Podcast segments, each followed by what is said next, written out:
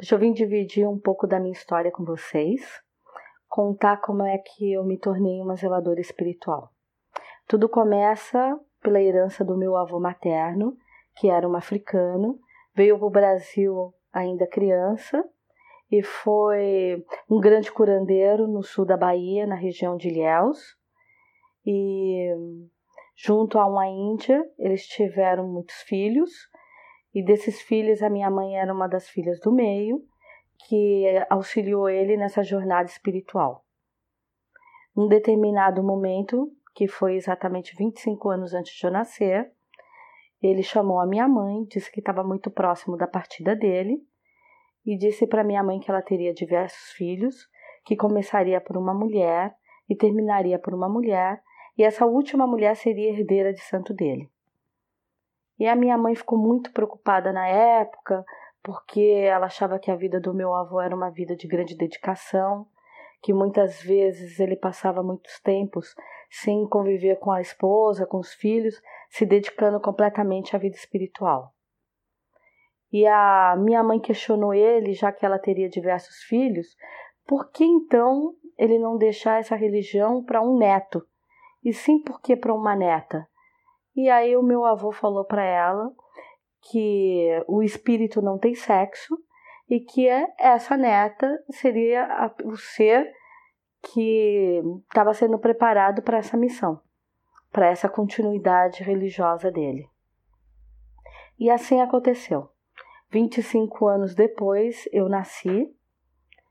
É, nessa jornada eu me deparei com muitos espíritos, porque vejo espíritos e falo com eles desde criança, mas foi aos oito anos de idade que eu comecei a ter contato com a Lebara Rainha, e ela que, a partir desse momento, se tornou a minha grande orientadora espiritual.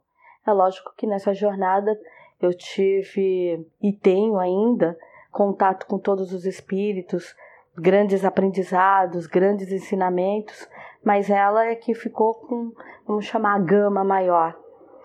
E durante essa fase de orientação, que foi até por essa orientação que eu comecei a distinguir o que era espírito e o que era matéria, os tipos de espíritos que existem, as camadas que eles habitam.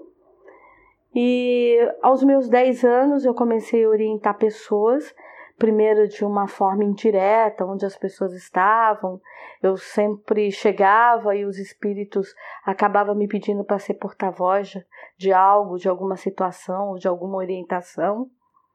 E mais para frente eu vinha a ter um barracão nos moldes do, de um candomblé afro-brasileiro.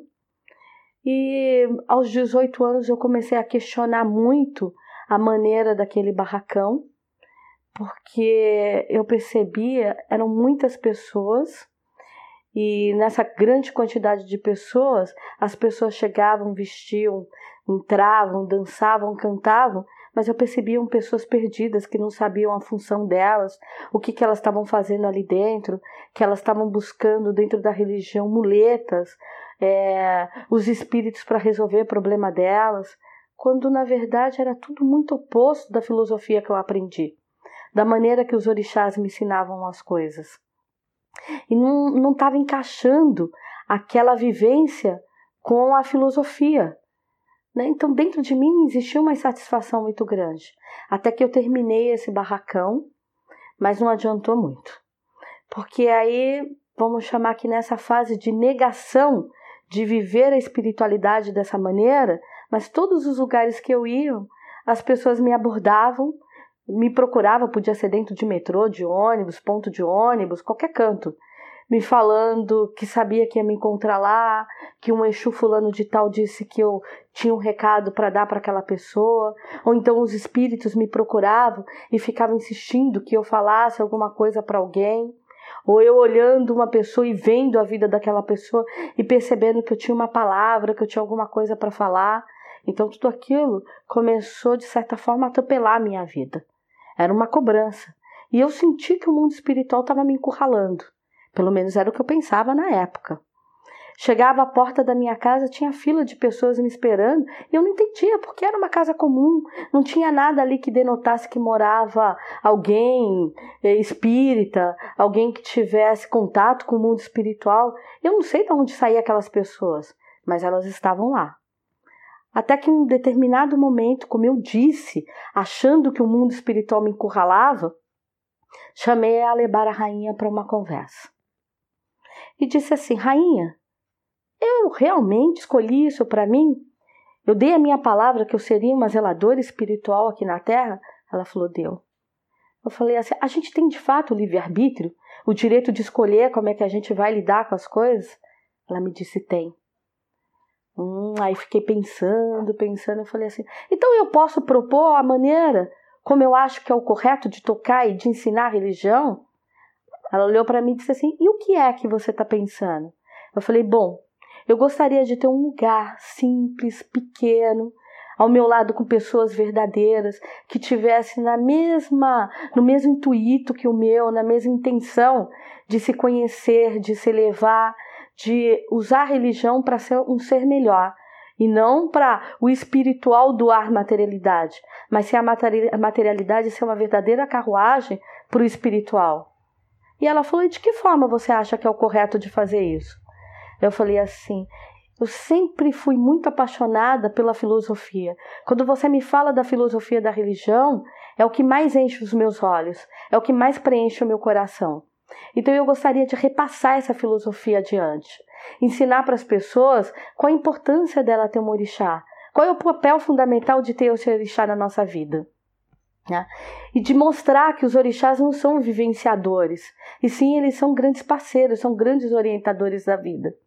Então, para isso, eu penso que esse lugar que eu quero ter daqui para frente, e se me for permitido, é um lugar que não sei por quanto tempo, mas eu gostaria de suprimir a parte folclórica da religião. Ela me disse assim: Mas por que você acha que a parte folclórica é uma parte ruim da religião? Eu disse: De jeito nenhum. Pelo contrário, eu acho uma parte tão linda, tão cheia de vida, mas eu penso que é uma parte tão encantada que as pessoas entram e ficam tão vivendo a, o som dos atabaques, as vestes, o dança, a dança e o canto, que elas esquecem de buscar o profundo. O que, que elas estão fazendo lá dentro?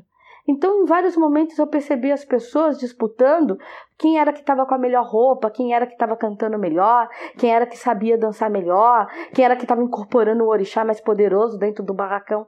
E para mim, os orixás não é nada disso. Os orixás é, são os nossos grandes parceiros de vida. Eles não são vivenciadores, eles são orientadores, pelo menos foi isso que vocês me ensinaram.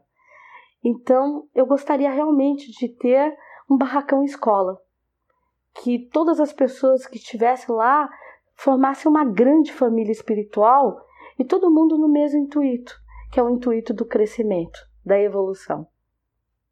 Então, se vocês me permitirem fazer dessa maneira, a gente toca o barco. Se vocês achar que não cabe ser dessa maneira, vocês decidem aí como é que vai ser a minha vida. Ela olhou bem sério para mim e disse assim: Mas foi exatamente isso que você veio fazer aqui.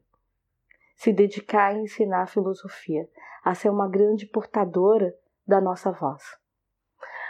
Eu relaxei, respirei e me emocionei tanto, como me emociono até hoje de contar essa história, e falei assim: Rainha, mas então por que você não me disse desde o começo que tinha que ser assim? Ela me respondeu: Porque se eu dissesse, jamais seria sua verdade. Agora que você descobriu essa verdade, você vai levar ela com grande propriedade. E desde então, que isso foi aos 19 anos, eu tenho feito dessa maneira. Me tentando levar essa história com a maneira mais humilde e mais verdadeira e mais respeitosa que eu possa. Porque é dessa maneira que eu recebo. Recebo sempre tudo com muito amor da parte deles. E tento ser portadora desse mesmo amor. Espero que a minha história tenha contribuído um pouco para vocês. Axé.